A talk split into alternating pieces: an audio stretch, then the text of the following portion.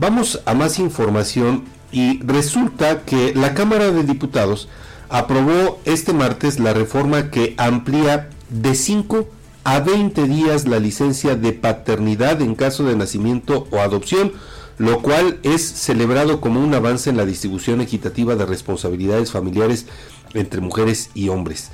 Con 409 votos a favor, uno en contra y dos abstenciones, los legisladores avalaron modificaciones a la Ley Federal del Trabajo y la Ley Federal de los Trabajadores al Servicio del Estado, que actualmente establecen un permiso de cinco días laborales con goce de sueldo para los padres.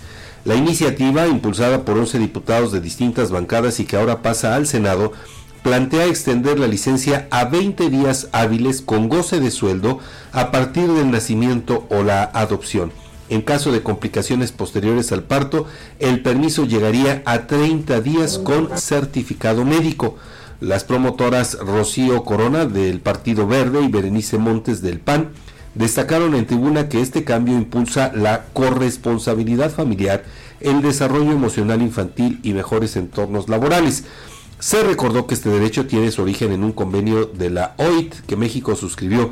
Además, la OCDE ubica al país con un promedio de 4.8 días de licencia por paternidad, por debajo de otros latinoamericanos donde oscila entre 8 y 14 días pagados.